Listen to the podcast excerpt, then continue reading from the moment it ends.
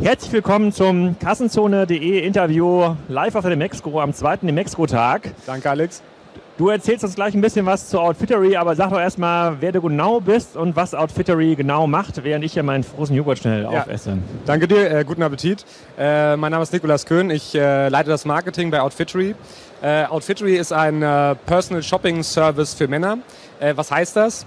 letztlich ist Outfittery ein Problemlöser. Wir haben festgestellt, dass die meisten Männer geringeres Interesse am Einkaufen von Klamotten haben als Frauen. deshalb bieten wir unseren Kunden einen persönlichen Stylisten an, der genau das für ihn abnimmt. Das Ganze läuft so ab, dass man sich auf der Webseite registrieren kann, ein paar einfache Fragen beantwortet und dann passend zu seinem jeweiligen Profil einen Stylisten zugewiesen bekommt, ähm, der auch wirklich die ganze Kundenbeziehung lang für einen da ist, den man auch wirklich im Laufe der Zeit kennenlernt.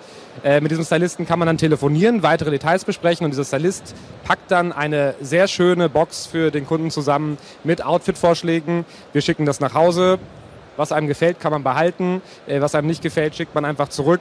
Äh, das Ganze ohne Aufpreis, äh, zum Ladenpreis, kein Abo. Ähm, das machen wir. Genau, dann sag doch mal ein bisschen was, so ein paar Grundrahmendaten. Wie lange gibt es euch schon? Wie viele tausend Beraterinnen beschäftigt ihr? Wie viele Pakete? Muss Pik und Kloppenbock vor euch Angst haben? So, damit man ein bisschen Gefühl dafür bekommt, mit wem ähm, wir reden ob Pik und Kloppenburg vor uns Angst haben muss. Äh, selbstverständlich, ja, sie, selbstverständlich. Selbstverständlich müssen sie aber auch selber entscheiden. Äh, Outfittery wurde 2012 gegründet äh, in Berlin.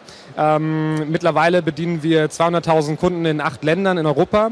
Ähm, wir haben 150 äh, Stylistinnen und Stylisten, ähm, arbeiten mit äh, über 100 äh, Marken zusammen, sodass wir äh, wirklich ein sehr breites Portfolio haben und äh, verschiedene Stile, aber auch Größen abbilden können. Äh, ob jetzt jemand sehr lange Beine hat oder eher Übergrößen, gar kein Problem, können wir alles abbilden. Und die, ähm, ihr sozusagen, könnt ihr so ein bisschen was zum Geschäftsmodell erklären? Ich habe euch jetzt ein paar Mal an einem Flughafen gesehen. Ja. Da scheint ihr ähm, Kunden zu gewinnen. Ihr sagt aber, ihr seid eigentlich ein sozusagen schon sehr, sehr online gedachtes, ähm, gedachtes Modell.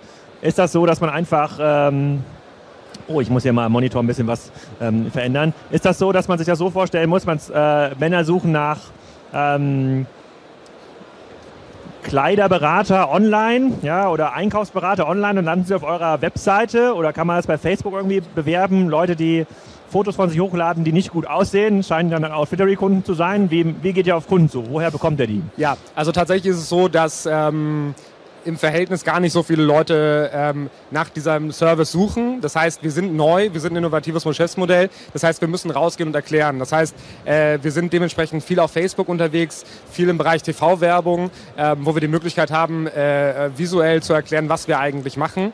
Äh, darüber bekommen wir viele Kunden, aber die größte Kundenquelle sind tatsächlich Weiterempfehlungen. Das heißt, äh, Bestandskunden, die unseren Service gut finden, empfehlen uns weiter. Ähm, und das ist eigentlich auch äh, die schönste Kundenquelle, die es so gibt. Kannst du mal ein bisschen was über euren Kunden erzählen? Ist, ich, ähm, ja. ich bin mir nicht sicher, ob ich euch ausprobiert habe oder einen Wettbewerber von euch mit M im Namen. ähm, da hatte ich aber sozusagen eine durchschnittliche ähm, Einkaufserfahrung, also nicht normal bestellt. Also, ja. Wie hoch ist denn die, sozusagen die echte Bestandskundenrate? Also wie viele Neukunden müsst ihr ansprechen, um einen echten Outfittery-Kunden zu gewinnen? Und vielleicht kannst du auch ein bisschen was dazu sagen, wie lange der dabei bleibt. Mhm. Ähm, und äh, und sozusagen auch zu diesem Paket, was ihr dann rausschickt, wie viel ist da eigentlich drin? Also was kommt da eigentlich zurück? Mhm. Ähm, die konkrete Frage äh, sozusagen des Anteils der Bestandskunden, das kann ich dir äh, auf das Prozent genau nicht beantworten, beziehungsweise ähm, das ist so ein Geschäftsgeheimnis. Ich kann dir aber sagen, dass das ziemlich hoch ist. Ah. Äh, unser ganzes Modell äh, ist natürlich äh, so aufgebaut, dass äh, die Kundenbeziehung immer intensiver wird, auch unsere Empfehlungen immer besser werden im Laufe der Zeit. Äh, das heißt, wir investieren halt auch viel in unsere Bestandskunden und eine bessere Kundenbeziehung.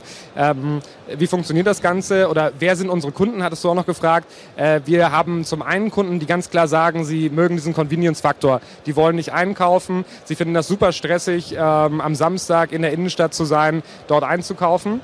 Ähm, denen nehmen wir das tatsächlich ab. Wir sehen aber auch, dass sich das Ganze ein bisschen weiterentwickelt. Wir haben auch einen zweiten Kundentypus, der sagt, ähm, ich bin mir nicht so sicher, was ich anziehen soll. Ich lage quasi die Expertise aus und ähm, bin dann immer gut gekleidet und kann da auch sicher sein. Und mittlerweile haben wir auch viele Leute, die sagen, ich gehe tatsächlich gerne einkaufen, bin also eher fashion-affin, nutze euch aber, um inspiriert zu werden und neue Trends und Styles kennenzulernen. Und wie macht ihr das dann? Ähm, das Schöne ist, dadurch, dass wir diese persönliche Beziehung zum Kunden haben und der Kunde mit der Stylistin telefoniert, kann man das im Gespräch sehr gut rausfinden und unsere Stylisten dementsprechend auch ähm, äh, den Kunden dort abholen, wo er ist. Ähm, wir haben eben auch von dem Markenportfolio äh, klassische Marken dabei, wie zum Beispiel Hugo Boss. Wir haben aber auch eher jüngere Marken dabei, äh, die man vielleicht noch nicht so kennt, die im äh, Kommen sind. Und das kann man dann einem trendorientierten Kunden gut vorschlagen, zuschicken und mit ihm gemeinsam dann entwickeln, was er möchte. Und habt ihr in irgendeiner Form ein, ein Discount-System auf diesen Produkten, wenn jemand besonders viele Klamotten behält? Oder werbt ihr mit äh, niedrigeren Preisen für, die, äh, sozusagen für den, das Hugo Boss Jackett äh, zum Beispiel für das Hemd? Also Unsere Firma definiert sich primär über den Service. Das heißt, ähm, wir sind nicht unbedingt Discount getrieben. Wir verkaufen die Ware zum normalen Ladenpreis, aber ähm, wir bieten ja auch eine Menge Service. Das heißt, du hast äh, deinen persönlichen Stylisten, ähm, du kannst den äh, kontaktieren, wann immer du möchtest. Und unsere Kunden schätzen das sehr und sind auch bereit, ähm, da jetzt, oder sind in der Regel keine Schnäppchenjäger, die jetzt unbedingt auf Discount-Fang gehen. Was sehr angenehm ist im Vergleich zum normalen E-Commerce, ähm, wo es ja schon sehr Discount getrieben teilweise ist und wo es halt auch schwierig ist, sich als Marke zu differenzieren. Das ist bei uns anders. Wir stehen für den Service und nicht unbedingt für den Discount. Und ich werde immer auf den, ich bin relativ oft auf solchen Handelskonferenzen und da wird immer gesagt, es gibt jetzt diese äh, ganz neuen Konzepte. Ihr seid eines dieser neuen Konzepte. Etsy, Davanda ist ein anderes neues Konzept. Zalando natürlich wird immer genannt und dann wird immer gesagt, naja, ähm, der stationäre Handel wird auf keinen Fall sterben, weil diese neuen Konzepte, äh, die drängen jetzt in den stationären Handel, weil sie merken, da kann man die Kunden viel besser abholen. Jetzt habe ich euch am Flughafen gesehen. Euer Wettbewerber in Berlin hat auch einen, einen Laden in der, in der Stadt.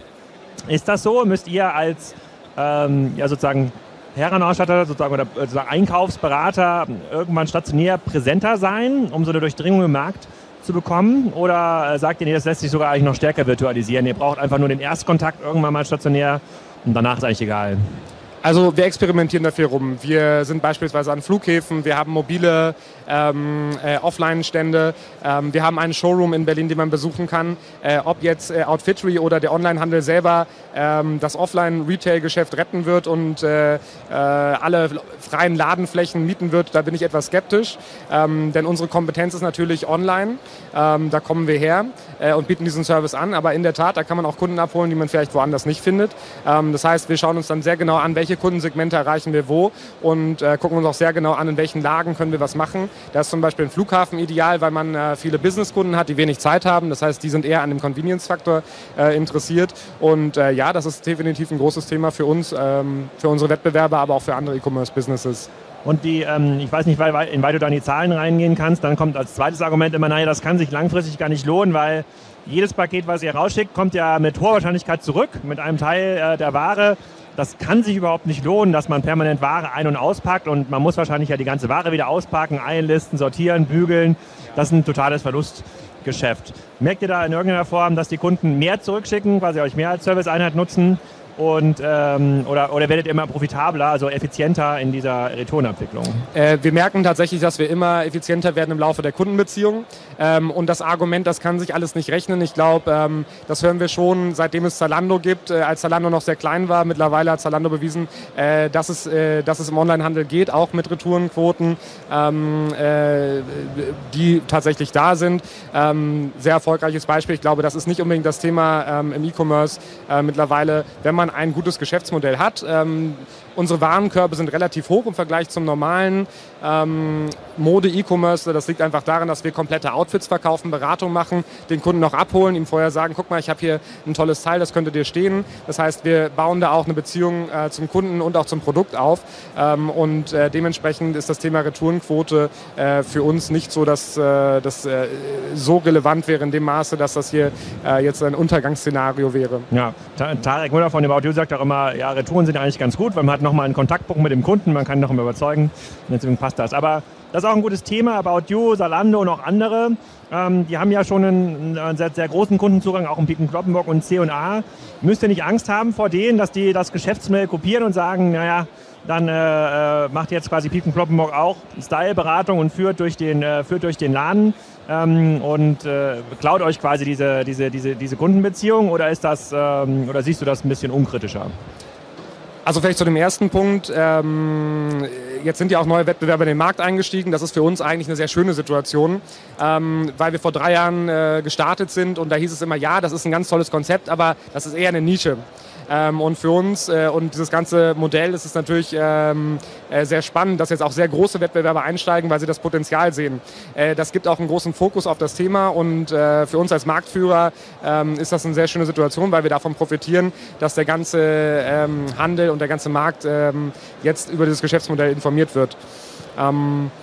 Dementsprechend eigentlich wenig Problem, ob ein P&C, ähm, auch P&C probiert gerade einiges in die Richtung aus. Äh, wir glauben aber, dass wir als ähm, äh, jemand, der online gestartet ist und ähm, entsprechenden Background hat, wesentlich schneller sind in der Umsetzung, auch ähm, neue Techniken anzuwenden. Äh, das beunruhigt uns nicht so im Vergleich zu so einem großen Konzern wie P&C. Ich glaube, das ist auch am Ende des Tages der Hebel, wo es sich differenziert. Das stellen sich ja viele Wettbewerber sehr einfach vor. Ne? Da muss man einen Stylist irgendwo haben, der, da ruft jemand an und dann schickt man die Ware raus. In, in, in der Realität ist das doch ein bisschen mehr, was dahinter steckt. Also das, das wird, die Lernkurve muss ja erstmal jeder hochlaufen. Das muss man auch ähm. ehrlich sagen, das ist wirklich ein aufwendiges Geschäft. Wir ähm, sammeln von den Kunden sehr viele Daten, die wir natürlich auch den Stylisten zur Verfügung stellen, um denen äh, zu helfen, bessere Entscheidungen zu treffen. Ähm, man muss die Ware haben, man muss interne Systeme bauen. Das ist eben auch keine Standardlösung. Das ist kein Standard Magento-Shop, den man irgendwo anschließen kann. Man muss schon am Anfang sehr genau wissen, wo man hin will. Das lässt sich nicht so einfach reproduzieren. Gestern hatte ja die, war die Caro Junkers auch ähm, vom Vite en Vogue, ja Luxusmarkenhandel, gebrauchte Luxusmarken. Die ich das auch gefragt. Für euer Geschäftsmodell bietet sich ja eigentlich super an, äh, starke Marken selber zu entwickeln. Ja, sozusagen in den Vertriebskorsett Outfittery mal mit in die Kiste zu legen und zu sagen, hier ist die Outfittery-Marke, wie auch immer die heißt. Sagen, Zalando ist da ein bisschen schlampig und hat immer Doppelnamen, ja, mit irgendwas mit und dazwischen, dann weiß man, was die Eigenmarke.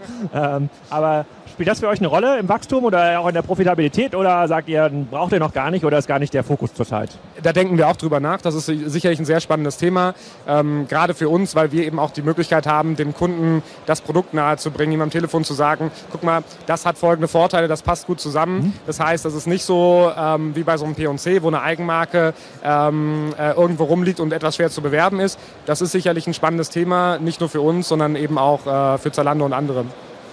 Und das könnte man ja auch Land für Land so ein bisschen austesten und, äh, und, und ausrollen. So, das kann man Land für Land äh, austesten und äh, was sehr spannend ist, wir sehen halt auch, dass die Länder unterschiedliche Geschmäcker haben.